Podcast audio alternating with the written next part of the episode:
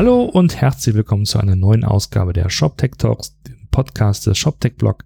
Mein Name ist Roman Zenner und heute geht es in einer gesponserten Ausgabe um Commerce Tools. Um meinen Arbeitgeber, bei dem ich schon seit ja, fast fünf Jahren beschäftigt bin.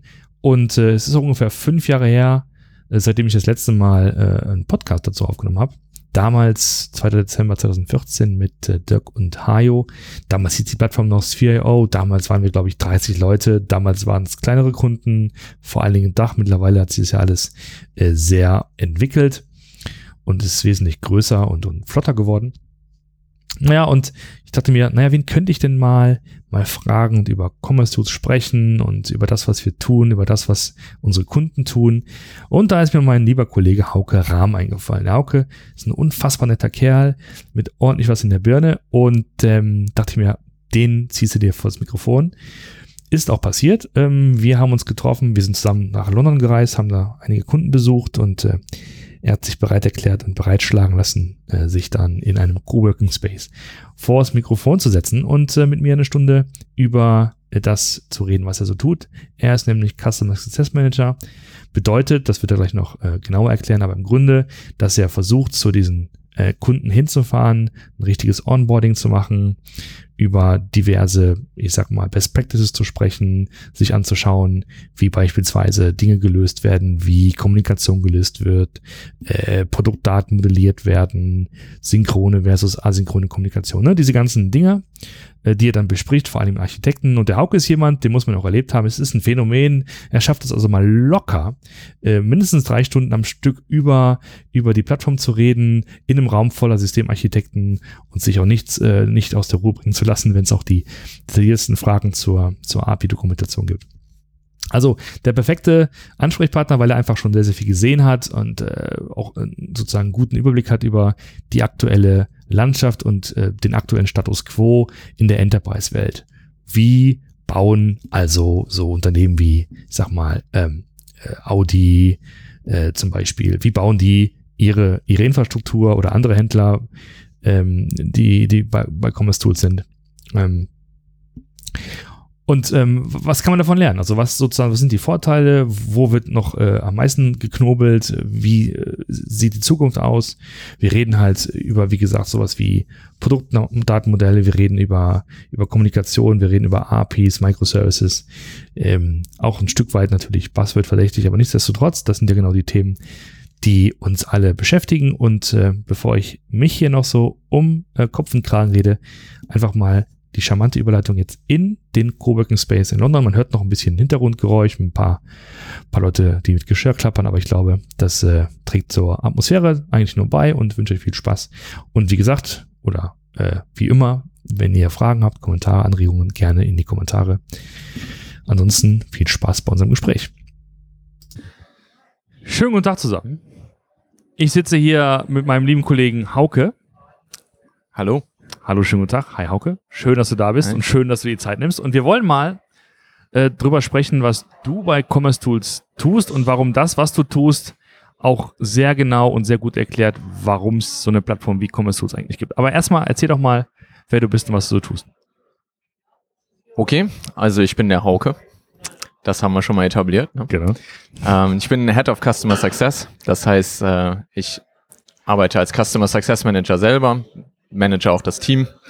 Und äh, wir als Team arbeiten für und mit unseren Kunden daran, dass unsere Kunden die möglichst optimale Lösung, die sie sich erhofft haben, daraus, dass sie mit Commercial zusammenarbeiten, rauskriegen.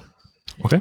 Das kann in viele Richtungen gehen, deswegen weiß ich nicht, ob ich jetzt wirklich alles runterrasseln sollte. Das äh, werden wir ja mal sehen im Laufe des Gesprächs. Okay. Wie viel im Detail wir das noch ähm, äh, aus, auswalzen können. Aber vielleicht für diejenigen, die die Commerce Tools noch nicht kennen, kurz so in zwei Sätzen, was ist so der, der Pitch, den du immer gibst, wenn du gefragt wirst, okay, was machst du eigentlich jeden Tag?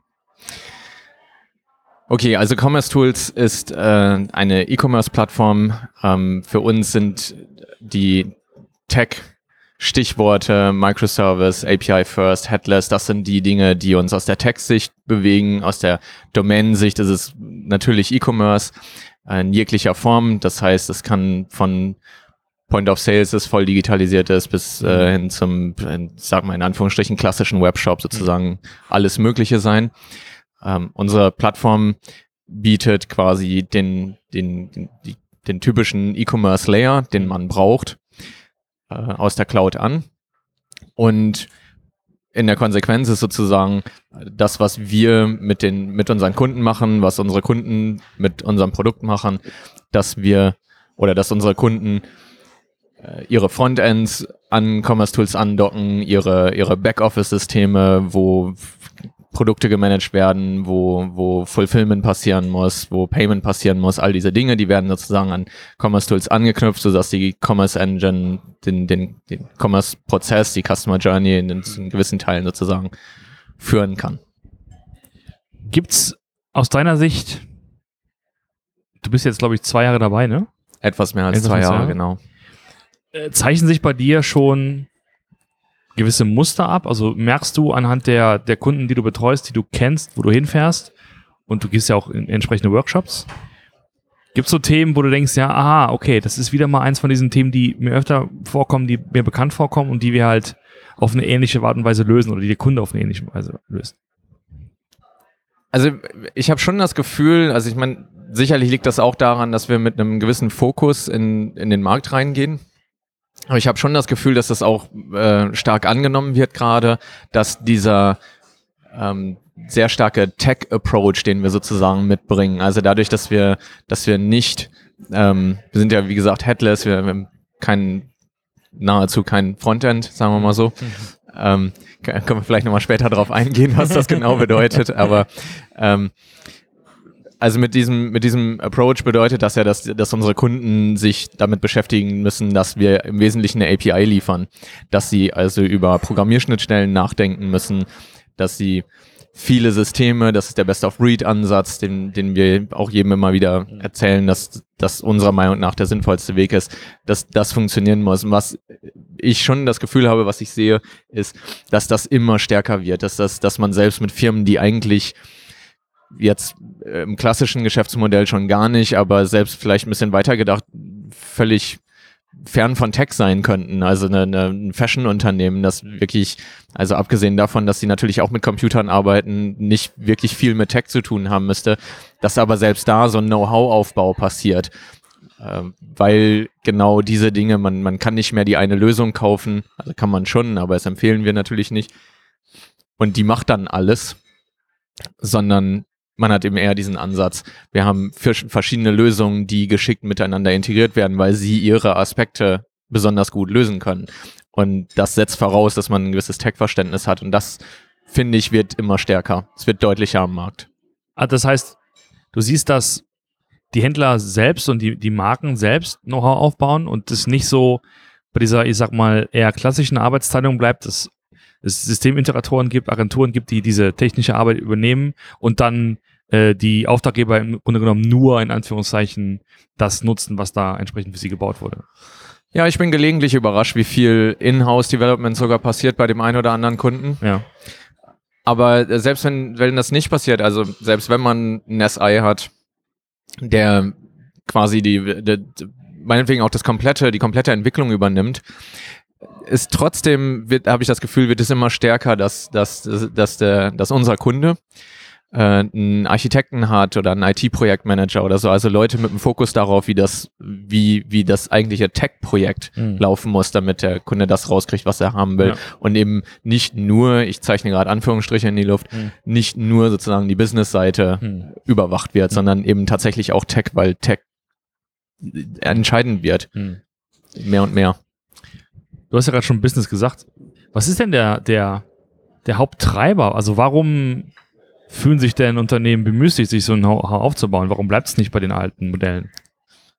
Schwer zu sagen, das hat bestimmt viele Gründe. Ich glaube, dass unter anderem der ein oder andere vielleicht sich eine Kostenersparnis daraus errechnet, wenn er sagt, wir können ein bisschen besser verstehen, was der SI da eigentlich macht und da vielleicht ein bisschen, ein bisschen besser steuern.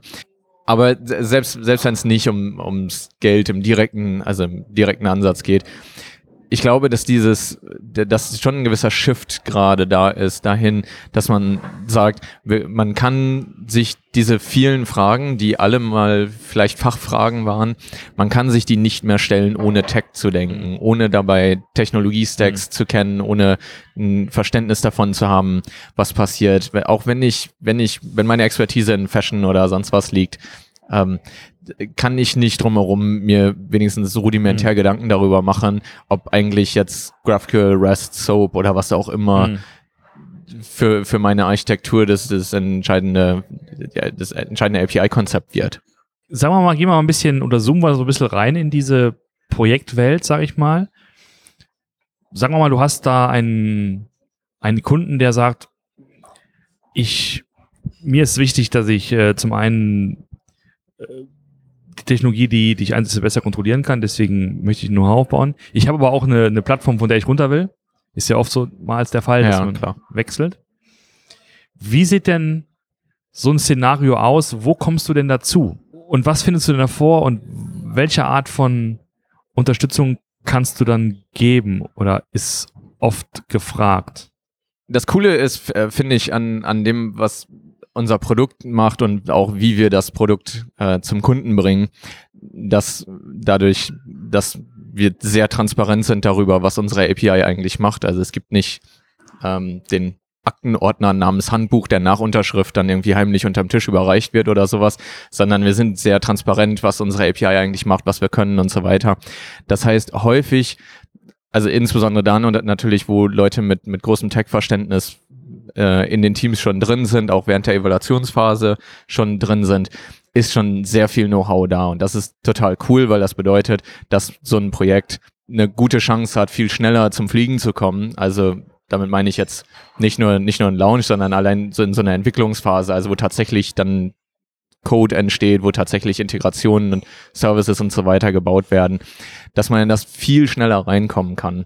Dadurch, dass unser Produkt die API ist, sozusagen dann nicht viel, da ist nicht viel Gespenst drin, da ist kein, da ist keine böse Überraschung in dem Sinne. Wir mit Customer Success fangen wir an, quasi direkt nach der Unterschrift. Das erste, was passiert ist, ähm, dass wir ähm, wichtige Parameter abklären, also sowas wie, wer sind eigentlich Main Contacts und so weiter, wie sind, ähm, äh, wie, wie kann man uns erreichen, wie können wir unseren Kunden erreichen, auch bei, wenn, wenn technische Sachen passieren oder so. Wir gehen so ein paar Best Practices durch, wie man sinnvollerweise Projekte bei uns auf der Plattform aufsetzt wie man sich Fragen von Rechte-Management sinnvoll nähern kann, damit man sozusagen in den ersten, in den ersten Start reinkommt. Die Sachen klären sich auch von alleine.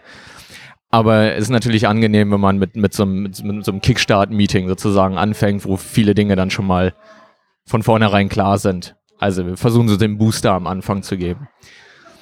Und äh, im folgenden Prozess, da wird's dann, wird's dann sehr unterschiedlich. Es kommt dann eben sehr stark drauf an, wie, wie die Rolle des SIs ist, wie viele Projekte der SI vielleicht mit uns auch schon gemacht hat. Also ein, ein SI, der zum fünften Mal eine Implementierung mit uns macht, ähm, da, mit dem müssen wir die Basics nicht nochmal durchgehen und so weiter.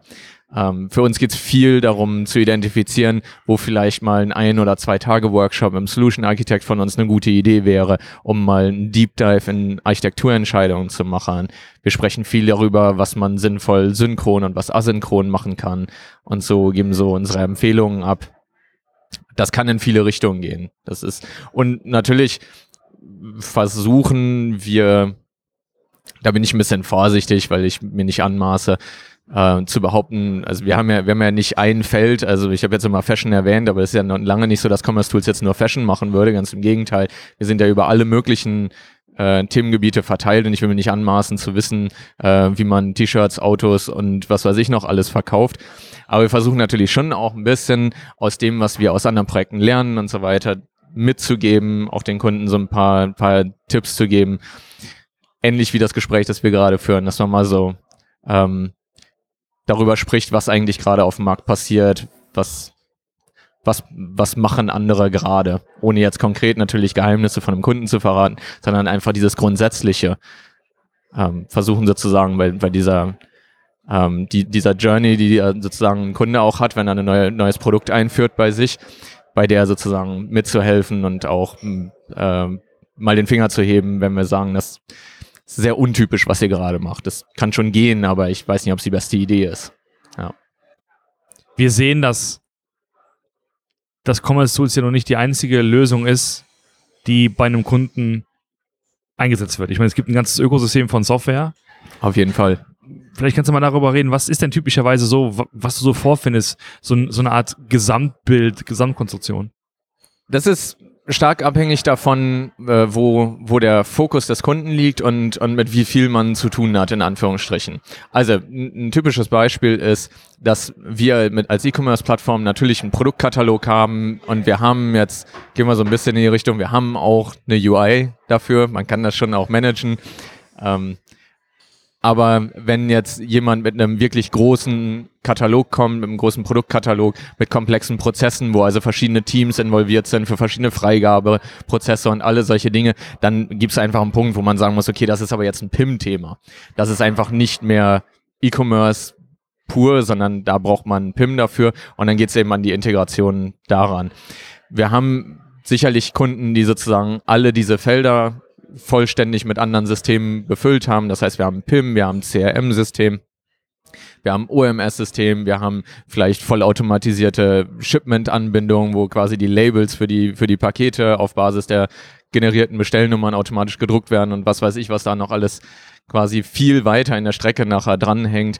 Ähm, Payment Service Provider natürlich verschiedene, gerade wenn man globale Projekte macht, hat man in also in den meisten Projekten haben wir mehrere PSPs drin, die verschiedene Regionen bedienen aufgrund verschiedener Datenschutzanforderungen zum Beispiel. Das heißt, das, das Ökosystem kann recht komplex werden, wenn man, wenn man alle Komponenten hat.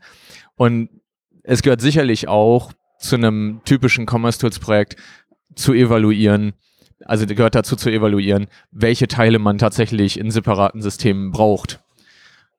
Also wir haben, wir haben ja auch da verschiedene ähm, verschiedene Situationen, denen ich begegne. Von wir haben ein fertiges Ökosystem und wir packen da jetzt Commerce Tools rein, bis hin zu bei der Gelegenheit bauen wir hier einfach auch nochmal alles um und tauschen auch PIM, CRM und so weiter aus.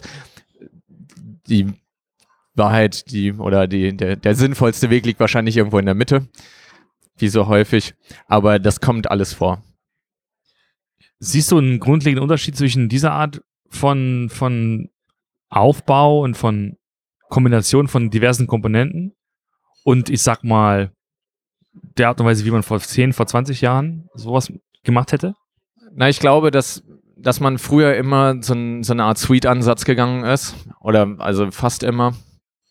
Und ich behaupte auch, dass es nach wie vor eine Sorte Unternehmen auf dem Markt gibt. Ich weiß nicht genau, wie ich das vernünftig äh, eingrenzen soll, für die das auch heute Sinn ergibt. Also wenn man nicht wahnsinnig viel Umsatz online macht, wenn, wenn man nicht äh, ein CRM braucht mit allen Features, die heutzutage also so ein Enterprise CRM liefert und so weiter. Also wenn ich die Komponenten gar nicht alle so riesig brauche, dann ist so ein Suite-Ansatz vielleicht gar nicht so schlecht, dass ich eine Lösung habe und die kann von allem ein bisschen. Ähm, und zu einem gewissen Grad machen wir das ja auch. Also wir können ja ein äh, PIM durchaus sein, ich sage ja nur, es gibt Grenzen dessen, wo, wo ich sagen würde, okay, also das ist noch E-Commerce, also da ist die E-Commerce-Plattform noch genügend PIM, ja, in Anführungsstrichen. Ja, ich glaube, dass sich das ändert, weil ähm, vielleicht auch so eine Erkenntnis langsam da ist, ähm, die wahrscheinlich auch viele schon vor 20 Jahren hatten. Also die Technologie musste natürlich auch dafür kommen, dass das überhaupt geht. Also die Tatsache, dass man über API First sprechen kann, das ist auch nicht was, was man vor 20 Jahren üblicherweise gemacht hat. Aber ich glaube schon, dass es in die, dass das eben in die, in die Richtung geht, dass man sagt, anstatt zu hoffen, dass das eine System, das man kauft, einfach alles kann, was wir brauchen. Mhm. Und den Rest, den kriegen wir da schon irgendwie mhm. reingewurstelt. Mhm. Im Zweifelsfall ändern sich halt unsere Businessprozesse. Ich glaube, von dem verabschiedet man sich ja. ähm, zumindest ab einer gewissen Unternehmensgröße gerade sehr bewusst ja. und sagt, das, das kann so nicht gehen. Jetzt ist eher die Frage, wie kriegen wir die Systeme, die wir brauchen, weil die bestimmte Lösungen oder bestimmte Aspekte der Gesamtlösung besonders gut können, wie kriegt man die miteinander mhm. vernetzt? Und da geht in meinen Augen um diesen Tag, um diesen API First Approach eigentlich nichts drumherum. Mhm. Siehst du auch, dass sich dann auf Seiten der, der Händler und der, der Marken das Know-how verschiebt oder andersrum gefragt, entstehen neue Kompetenzen im Bereich Cloud, im Bereich, wie man mit einer API umgeht. Das sind doch alles neue Arten von, von Konzepten, die man erstmal gemacht haben muss.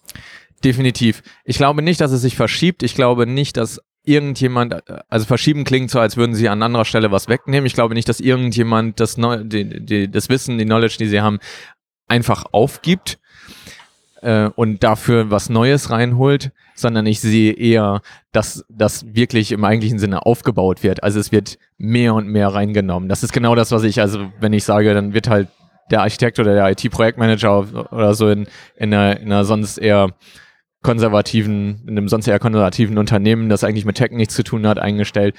Äh, von den Dingen angefangen bis hin zu das ganze ganze Unternehmensworkshops sozusagen laufen dazu, was was hat das denn für Konsequenzen, wenn wir uns jetzt für Google oder AWS entscheiden, um zum Beispiel unsere Serverless Functions und diese Sachen und, und Queues zu nutzen, also für asynchrone Prozesse, all diese Sachen, die jetzt quasi aufpoppen in der, in der, in dieser sehr, wirklich sehr cloud-nativen Welt.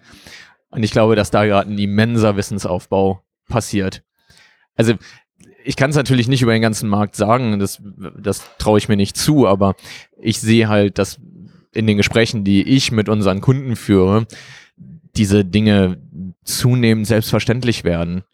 Also ich glaube nicht, dass man mit dieser Selbstverständlichkeit ähm, vor 10 oder 20 Jahren darüber sprechen konnte, ob man et etwas jetzt asynchron oder synchron löst, weil jeder sofort eine, eine, eine Queue in der Cloud oder sowas, und so ein, äh, so ein Bus-System oder ein, ein Enterprise-Bus oder sowas im Kopf hat, weil das heutzutage einfach zu einem, ich weiß nicht, ob es zum Standard jeder Lösung wird, aber, aber das Wissen darüber, dass das ein Weg wäre, das wird mehr und mehr zum Standard.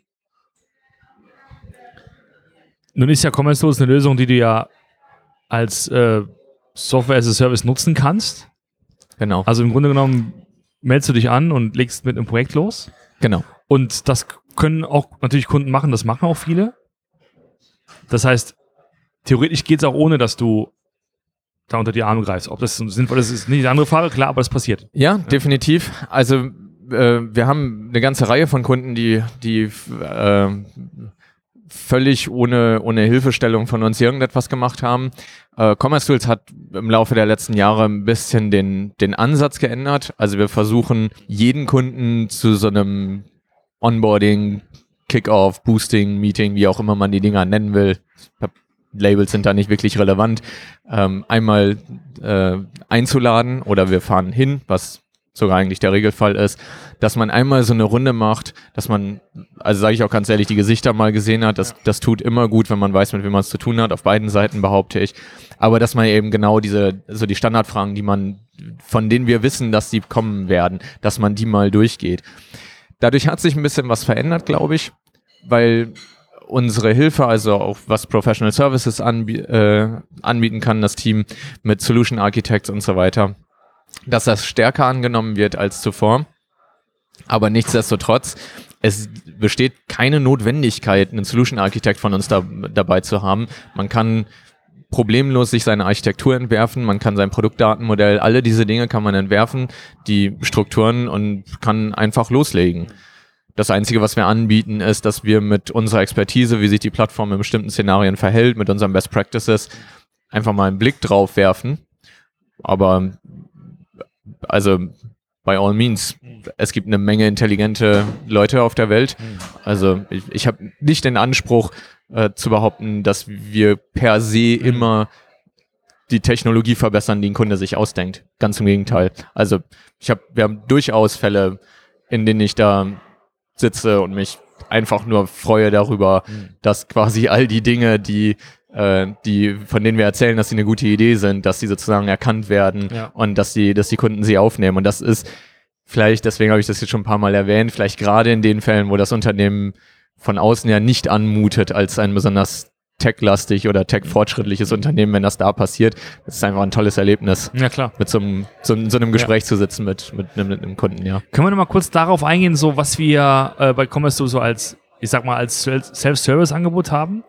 Also, was kann man noch nutzen, ohne den Hauke anzurufen? Also im Grunde fängt die, die Journey bei Commerce Tools damit an, ähm, also der, der technische Teil davon, dass man ähm, wirklich auf die Website geht, da gibt es oben rechts einen Button, der heißt 60-Day-Trial oder 60-Tage-Trial oder sowas. Man klickt da drauf und man landet bei uns im Merchant Center. Das ist unser ähm, Frontend, ähm, Backoffice-Frontend, wenn man so will. Da sind also diese Funktionalitäten wie PIM oder und dann findet man die Kundendaten und alle diese Sachen, die sind sozusagen da in dem in, in dem Frontend drin, in dieser Web-UI.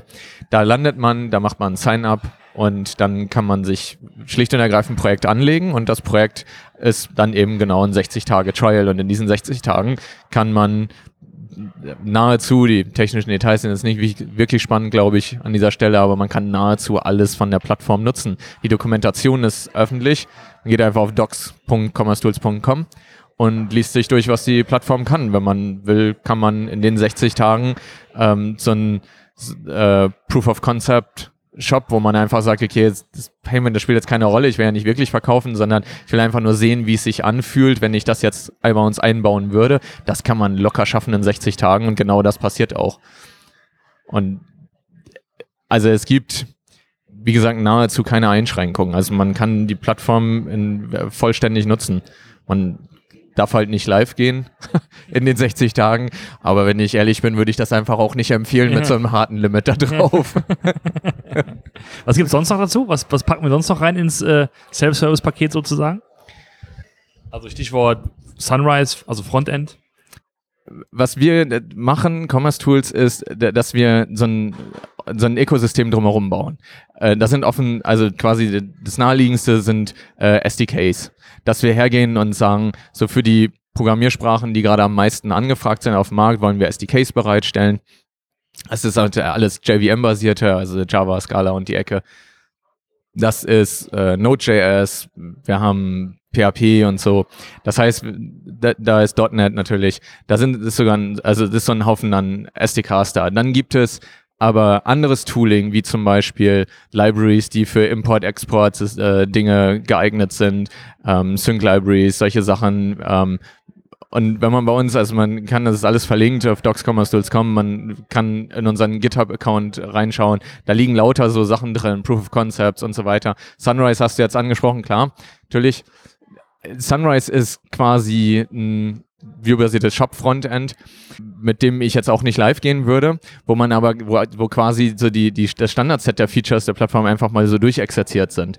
Das heißt, man kann sich das hervorragend nehmen und sich das angucken, man kann verändern, kann einfach mal hergehen und sagen, okay, aber was wäre, wenn und baut da einfach mal ein anderes Muster ein. Man kann sicherlich auch Beispiele daraus nehmen und, und copy-pasten und in was anderes reinnehmen und so.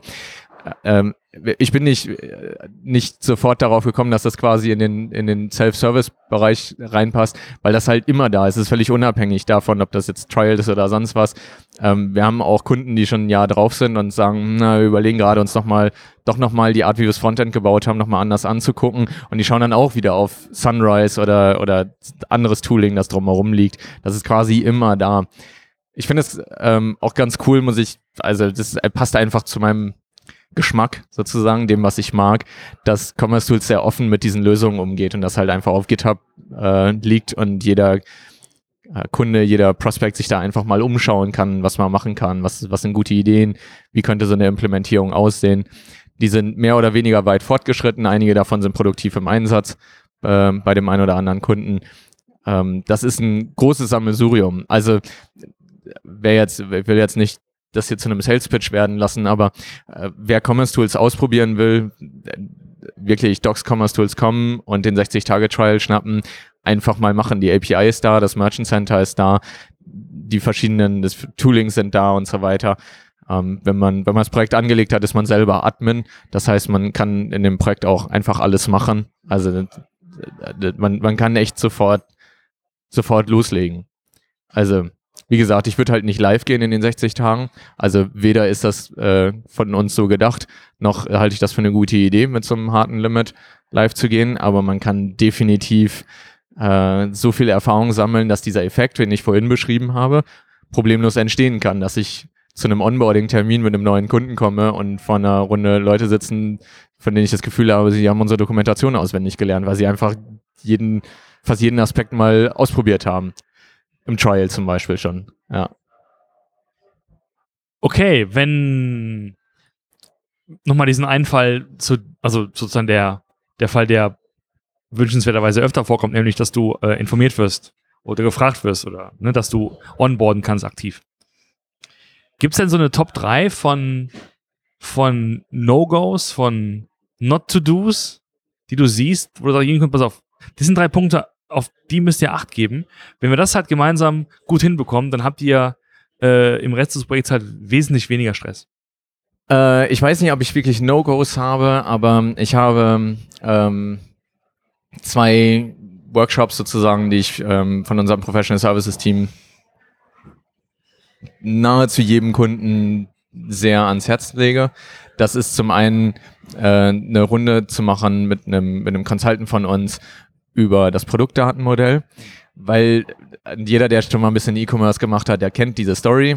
Äh, wenn man das Produktdatenmodell am Anfang versaut, dann wird es richtig, richtig spät, das richtig schwer später zu korrigieren. Das ist also bis hin zur Unmöglichkeit, weil das ja in alle Dinge reinzieht. Das ist ja im, im Fulfillment spielt es eine Rolle, wie das Produkt aussieht, damit man die richtigen Informationen rausholen kann. Das kann im Payment eine Rolle spielen. Äh, an, an allen Ecken und Enden für Discount-Logiken oder was weiß ich. Das wird richtig schwer. Also das empfehle ich dass jeder mal so einen Consultant von uns da mit drauf gucken lässt, ob das, ob, ob das in die richtige Richtung geht, wie Kategorien, wie Produkttypen und solche Sachen bei uns genutzt werden. Und das zweite Ding, das nenne ich immer so eine, so eine Ecosystem, Ecosystem Review. Äh, da geht's im Grunde um das, was worüber wir eben gesprochen haben, dass man so ein Sammelsurium, so ein Set aus, aus Lösungen hat. Ähm, und ich sage das ja so einfach, weil das ja aus meiner Sicht ist ja ein PIM einfach dieses abstrakte Ding, aus dem per Schnittstelle Produktdaten kommen. Aber in Wirklichkeit gehört da ja auch viel mehr dazu. Da hängen ja Businessprozesse dran. Auch da müssen Fragen geklärt werden. Wann kommen denn die Sachen überhaupt drüber? Also die Produkte in, bei uns in die, in die Plattform und so. Wo passiert das Publishing und wer hat das letzte Wort? Gibt es ein Publishing bei uns in der Plattform oder ist das im PIM schon entschieden, weil da sozusagen die Prozesse alle schon durch sind und es gibt ein eher globales Publishing, das unabhängig vom E-Commerce ist und so weiter. Es gibt so viele Dinge, über die man nachdenken kann. Und da nochmal so eine Review zu machen also das ist, das ist so eine Mischung aus ähm, die, daraus die Domäne abzufragen. Was macht ihr eigentlich? Was verkauft ihr und wie soll das nachher für euren Kunden funktionieren? Denn wir sind ja mit dem, was wir als E-Commerce-Plattform anbieten, sehr dicht am Endkunden, weil ja idealerweise mit allem, was der Endkunde vorne klickt, ein möglichst performanter und möglichst eher so einer und nicht so 15 API-Calls notwendig sind pro Klick im Frontend. Und da geht's halt genau um diese Sachen. Was ist denn, was ist denn das, was der Kunde vorne erleben soll an den diversen Frontends? Wie soll er es wahrnehmen? Und da kann man, da kann man, wenn man sich ungeschickt anstellt, schon ganz böse Schnitzer einbauen. Das, das ist dann schon, da geht's halt darum, welche Sachen sind in welchem Projekt und wie werden Daten strukturiert. Ähm, auch zum Beispiel sowas wie synchron oder asynchron. Ist das wirklich notwendig, dass wir die Antwort von dem, von dem Zweitsystem jetzt im Moment haben oder könnten wir das auch asynchron nachher updaten und dann, und dann eine, eine Push-Message Push ins Frontend schicken oder sowas, dass sich quasi das Frontend aktualisiert. Du, du hast gerade gesagt, so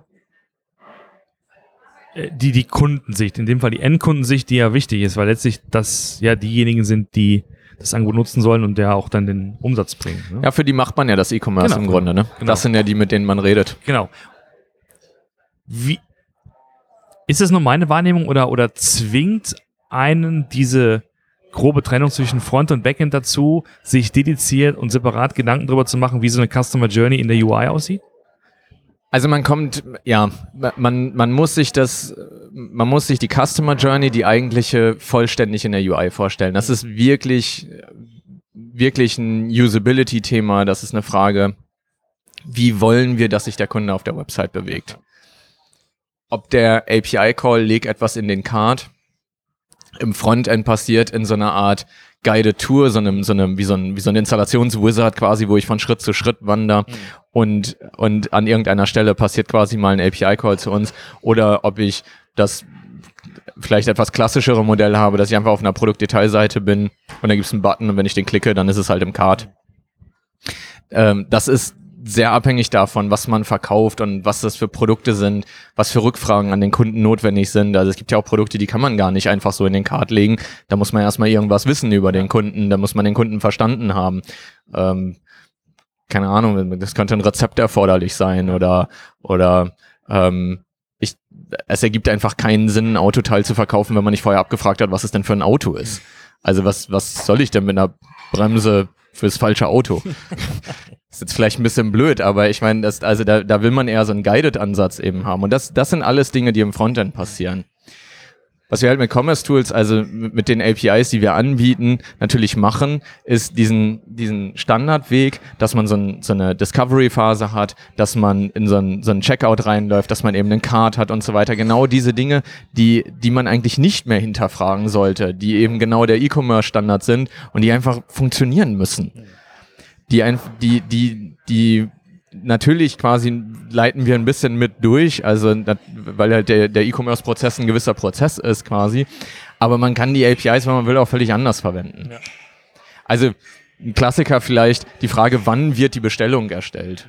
Quasi man, man könnte sagen, naja, bei unseren Kunden, da ist es halt so, dass irgendwie bei 90 Prozent die Kreditkarte sowieso nicht durchgeht, weil das, weil die alle nicht zahlungsfähig sind. Das heißt, und damit wir nicht so viele Stornos machen müssen, erstellen wir immer die, die Order erst, wenn, wenn da, das war laut, äh, stellen wir die Order erst, wenn die Kreditkarte sozusagen geprüft ist und, und klar ist vom Payment Service Provider, es ist drin.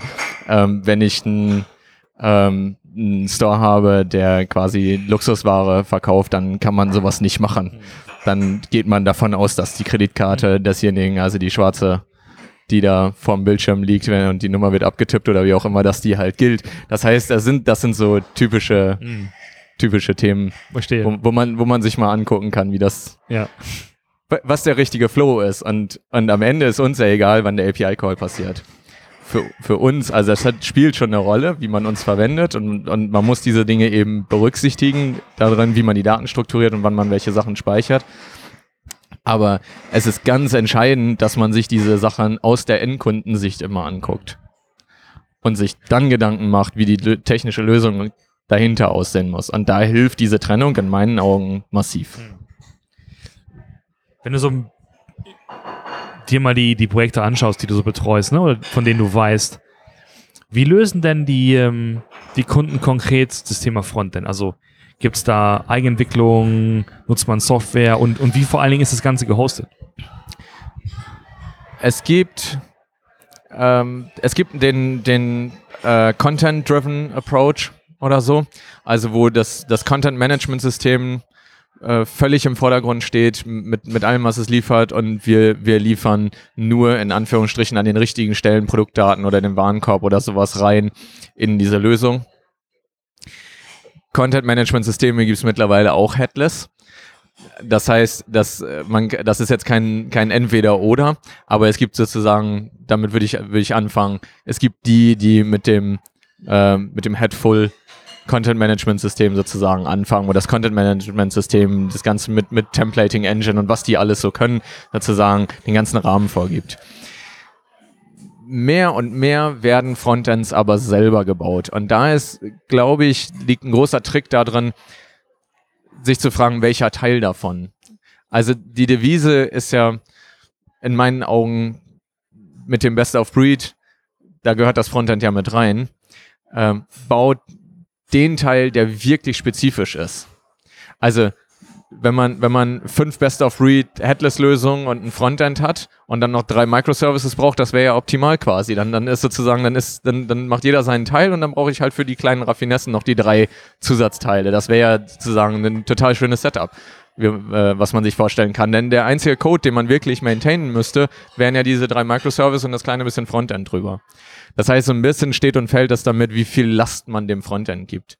Was halt cool ist, wenn man in diesen Approach reingeht, äh, ist, dass das Frontend, wenn es, wenn es sowas wie React ist, quasi ja eine statisch auslieferbare, weil frontendseitig gerenderte JavaScript-Applikation ist. Das heißt, vom Hosting her kann man, kann man auch das wieder einem Cloud-Provider, weil sozusagen kein, kein, keine, kein serverseitiges Rechnen notwendig ist, sondern nur ein Ausliefern, auch einem Cloud-Provider sozusagen wieder an die Hand geben. und hat damit ein unfassbares Skalierungspotenzial. Weil das quasi, also die, die, die, der einzige Weg, warum das nicht skalieren sollte, ist, weil man, weil man aufhört, die Rechnungen zu bezahlen. Denn der Cloud-Provider, der wird das, wird das, ob an 100 oder an eine Million Leute, einfach rausschicken. Das ist ja das Schöne an diesen, darum geht's ja. Und was natürlich jetzt mit, mit Frontend as a Service nochmal dazu kommt, äh, als, ein, als ein interessanter Stack sozusagen oben drüber ist, ich habe ich hab meinetwegen mein, mein Headless Content Management System, meine Headless Commerce Plattform, noch diverse andere Systeme vielleicht, die, die in das Ganze mit reinspielen und habe dann Frontend as a Service drüber und habe dann wirklich nur noch, ich setze das jetzt wieder ein bisschen in Anführungszeichen, weil ich den Leuten, die das programmieren und entwickeln müssen, nicht auf die Füße treten will, aber nur noch das Design-Thema sozusagen oben, weil der Frontend as a Service Stack mir auch noch eine Aussteuerung und wo packe ich was hin, äh, ich sag mal, business-tauglich möglich macht, dass ich eben nicht so viel Entwicklung brauche, wenn ich was ändern will, sondern, sondern dass auch jemand im Business machen kann. Das glaube ich auch nochmal ein ganz interessanter Weg ist. Das bedeutet, wir fragmentieren im Grunde so eine althergebrachte Suite-Lösung in mehrere Einzelprodukte ja. und versuchen die halt smart zusammenzufügen. Das ist, glaube ich, aus technischer Warte mittlerweile echt der, der Standard und das, was man, was man tut. Ich frage mich halt immer, wie kannst du es den Nicht-Technikern verklickern? Also ich meine, was, was ergeben sich aus Business-Sicht für Vorteile, die dafür sprechen, weil es ist ja erstmal eine grundlegend andere Art, damit umzugehen. Ja? Ja. Wie erklärst du es denen? Vielleicht ist sogar das, was ich anfangs gesagt habe, dass man, dass man selbst in einem, in einem nicht tech-lastigen Unternehmen Tech-Know-how braucht, sogar nochmal ein interessanter Blickwinkel darauf.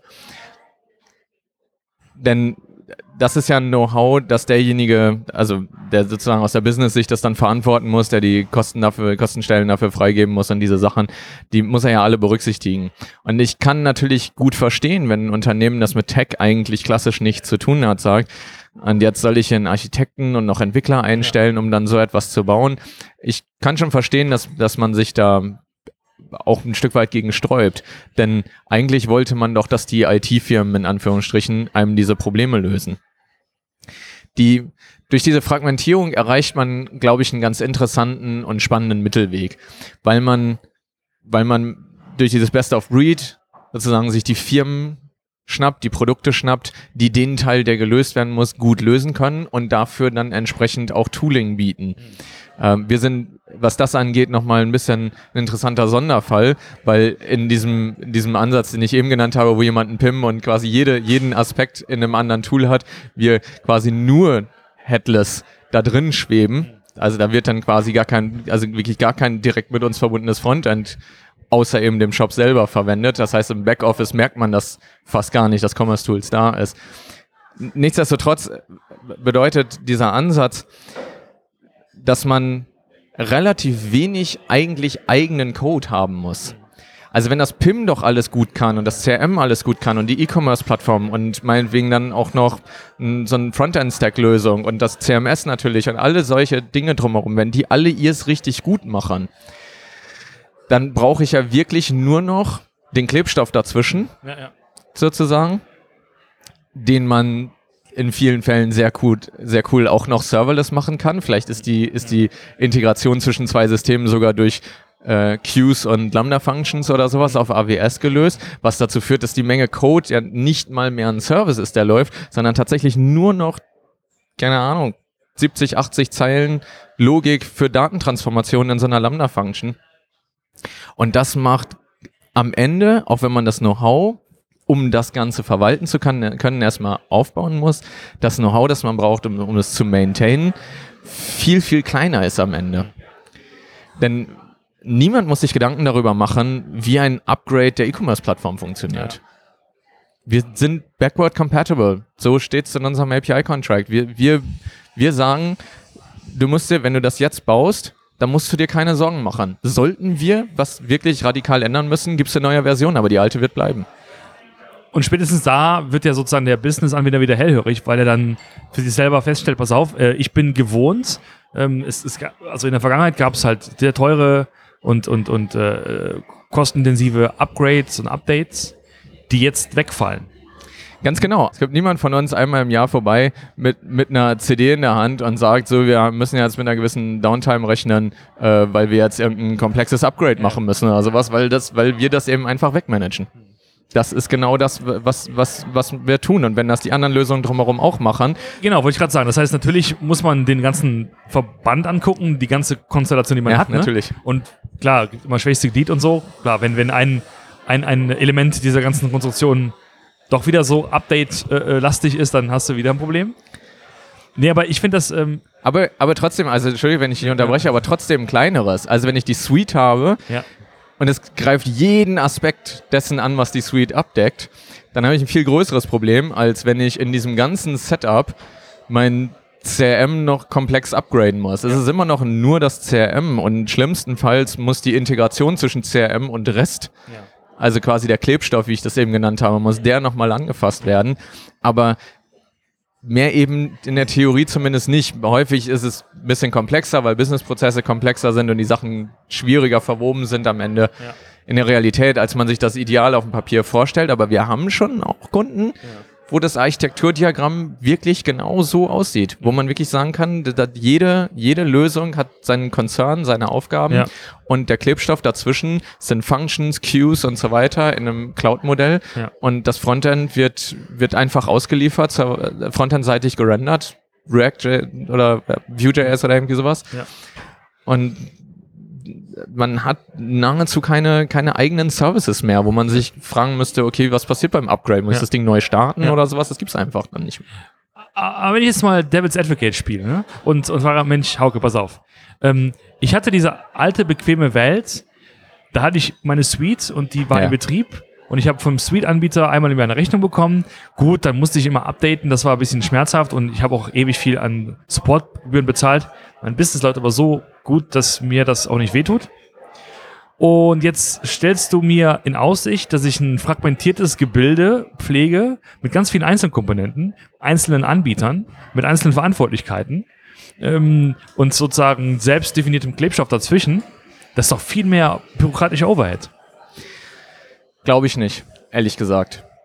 Die, die Suite, die man vorher hatte, die hat entweder nicht genau das gemacht, was man wollte, oder man hat eine Menge Arbeit da reingesteckt, sie dahin zu biegen, dass sie das so macht, wie man das wollte.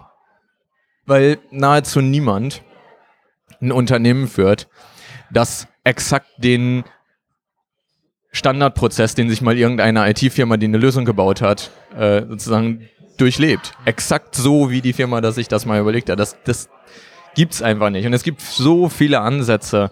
Ähm, also bis hin zu BPMN, also das so, so Prozessmodellierungsnotationssysteme und so weiter. Also dass, dass quasi man hergeht und sagt, na das ist ja, aber es sind ja alles Codefragmente und man kann sich das nachher irgendwie zusammenschieben und so das sind alles tolle Sachen und in vielen Bereichen ergibt sowas Sinn, aber das als Komplettlösung zu betrachten, ich habe das einfach nie gesehen, dass das nicht erheblicher Aufwand ist. Das, was wir oder ja doch, was wir argumentieren, ist ja, dass wenn man wenn man so Lösungen wie halt zum Beispiel unsere einsetzt, wo man sagen kann, das ist die gesamte E-Commerce-Plattform, aber keine Ahnung, die Promotion, die Discount-Logik von Commerce Tools, die brauchen wir nicht, weil wir in Wirklichkeit schon was anderes haben und das macht ganz andere zusätzliche Dinge noch und das passt da gut rein. Das kann man mit uns halt einfach machen. Also da muss man nichts verbiegen, dann benutzt man das halt nicht und nutzt entsprechende API-Calls bei uns, um, um das, ich sag jetzt mal salopp zu injecten, um sozusagen die, die Kalkulationen, die dann außerhalb unserer Plattform laufen, ähm, beziehungsweise die Ergebnisse davon äh, an der richtigen Stelle in, in den Card reinzuschreiben oder sowas, wenn wir jetzt über Promotion-Logik sprechen. Das sind genau die Dinge, die dann möglich sind. Und ich glaube, der Clou liegt darin, dass man dafür Commerce-Tools nicht ändert.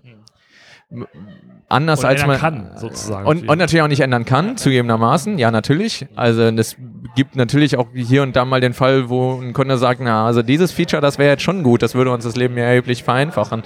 Das nehmen wir natürlich auch gerne mit, um, um ins Produkt, äh, also in Roadmap-Planung und so weiter. Also unser Produktteam nimmt diese Sachen natürlich gerne auf, wenn ein Kunde sagt, also das wäre jetzt würde uns das Leben ja erheblich leichter machen oder sowas. Natürlich gibt es die Sachen. Ich behaupte nicht, dass wir jede, jeden Aspekt von E-Commerce perfekt gelöst haben. Was ich behaupte ist, man kann an, an wirklich, wirklich viele sehr komplexe Lösungen geraten, ohne dass man irgendetwas an Commerce Tools ändern muss. Weil man die APIs so verwenden kann, wie, wie sie am, am sinnvollsten sind in dem Flow, in der Customer Journey, in den Backoffice-Prozessen und so weiter, die man konkret bei sich ja, ja. vor sich liegen hat. Und das führt dazu, dass sowas wie ein Upgrade-Thema oder sowas wie ähm, API-Stabilität und sowas viel, viel leichter sind. Mhm.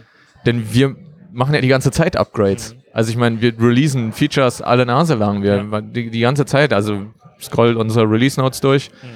siehst halt ständig irgendwas. Hm. Ich, ich behaupte, am Ende ja. ist, ist, also ist der größte Outcome, dass man in Wirklichkeit weniger Arbeit hat. Ja. Und man hat gleichzeitig auch noch Know-how gewonnen, weil man halt der Empfehlung gefolgt ist und ein, zwei Leute in der Firma hat, die neuerdings verstehen, was da passiert. Ja, das heißt, du würdest mir als, ähm, als ähm, Devil Certificate antworten, ja, Roman, pass auf, mag schon sein, dass, dass du es ja mit einem Plus an Anbietern zu tun hast, aber du ignorierst geflissentlich, dass du ja jahrelang Aufwand reingesteckt hast in deinen jetzigen Status quo ja. und den total vergisst und wir quasi mit dieser, ja. Dieser Menge an, an Zeit und Geld so viel erreichen können ja. mit der neuen Art und Weise, dass es sich das viel mehr lohnen würde. Und ich bin sicher, wenn ihr jetzt mit einem, einem Sales Manager von uns reden würdest, der hätte noch eine Menge andere Argumente auf Lager. äh, ich als, als Customer Success Manager kann ich natürlich auch äh, einfach zurückspielen, na, warum hast du es denn gekauft dann, wenn du dir jetzt so unsicher bist? ja, stimmt. Aber ähm, sag mal, aber, aber das, der, der, der Punkt ist, ja. also deswegen sage ich das so salopp, es sind echt einige, die gerade in diese Richtung wandern. Ja. Und nicht nur bei uns. Also auch wenn man, wenn man sich mit Firmen unterhält, die, die quasi nicht Kunden von uns sind. Ja. Das, ich glaube, ich glaube, das ist die Richtung, in die es gerade geht. Ich glaube, das ist der, das ist der Weg, der im Moment gegangen wird. Also die Essenz des Gesprächs ist ja auch, dass wir obwohl wir sozusagen eine Software, eine E-Commerce-Plattform herstellen und, und die weiterentwickeln und die auch verkaufen, sind wir ja nie immer nur der einzige Player im, im Feld, sondern es gibt ja immer ein Sammelsurium. Und ich finde interessant an der Stelle, sich zu überlegen, wie kann man denn trotzdem, obwohl du dieses mehr an Anbietern hast, also du, du redest ja vor allen Dingen mit Architekten und mit Entwicklern, ne? Und ja. es geht darum, wie kann man halt Produkte modellieren, wie kann man Prozesse bauen und so. Ähm, wie sieht denn aber auf der, auf der Business-Sicht dieser Teil aus, der sich damit beschäftigt, okay, wie läuft denn die ganze Administration dieser verschiedenen Anbieter und dieses Netzwerks von, ähm, von Lösungen plus der Frage, wenn aus diesem Verbund was nicht funktioniert, wer bekommt den schwarzen Peter? den schwarzen Peter. Äh, also zum einen glaube ich, dass äh, ein SI sich da sehr gut platzieren könnte als beratendes Unternehmen. Zwinker, zwinker. ähm, aber also auch wenn das nicht der Fall ist. Ich, ich glaube, aus einer Business-Sicht betrachtet ändert sich nicht so wahnsinnig viel in Wirklichkeit, weil, weil ein Unternehmen schon immer mit vielen Lösungen zu tun hatte. Schlicht und ergreifend, weil auch E-Commerce, mit dem was dranhängt, ja immer nur eine Komponente des, des Ganzen ist. Okay wenn ich Hersteller bin von, keine Ahnung, irgendwelchen äh, Metallartikeln oder sowas, dann habe ich ja die ganzen Produktionsthemen zum Beispiel, äh, die, wo, wo hier völlig andere Lösungen drin sind.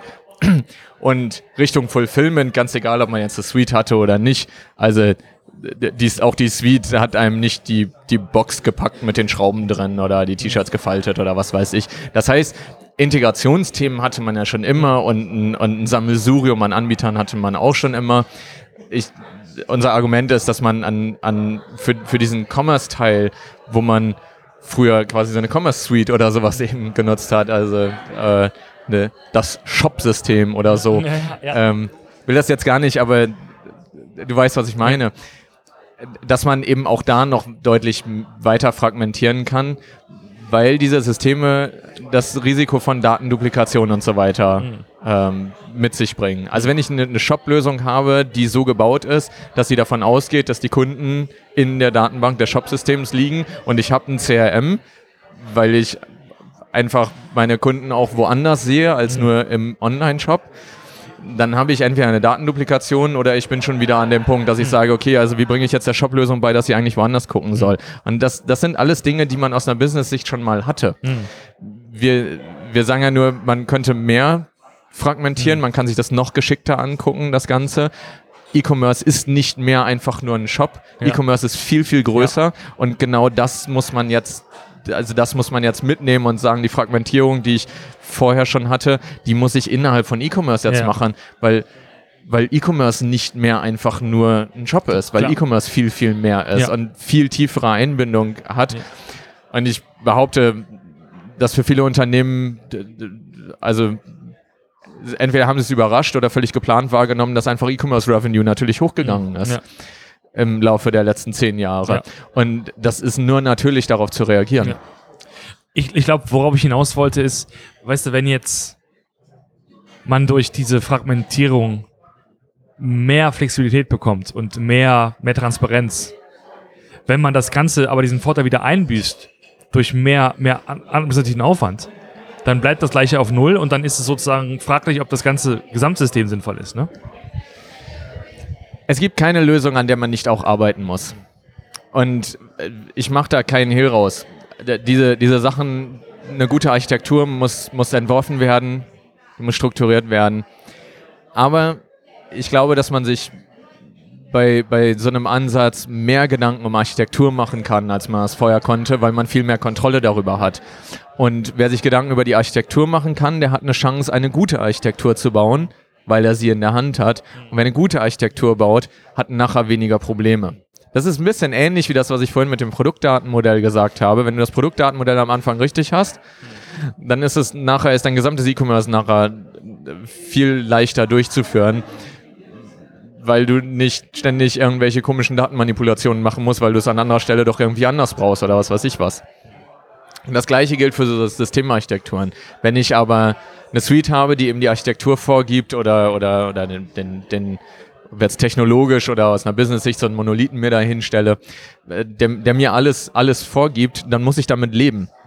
Und mit allem, womit ich einfach leben muss, habe ich entweder genau das Richtige, entweder ist das quasi die eierlegende Wollmilchsau, die exakt reinpasst. Ja. Oder, was deutlich wahrscheinlicher ist, ich fange nachher an, irgendwie fies dran rumzuschrauben. Und diese Sachen sind immer schlechter. Also, ja, ich, ist überhaupt gar keine Frage. Man wird Arbeit da reinstecken.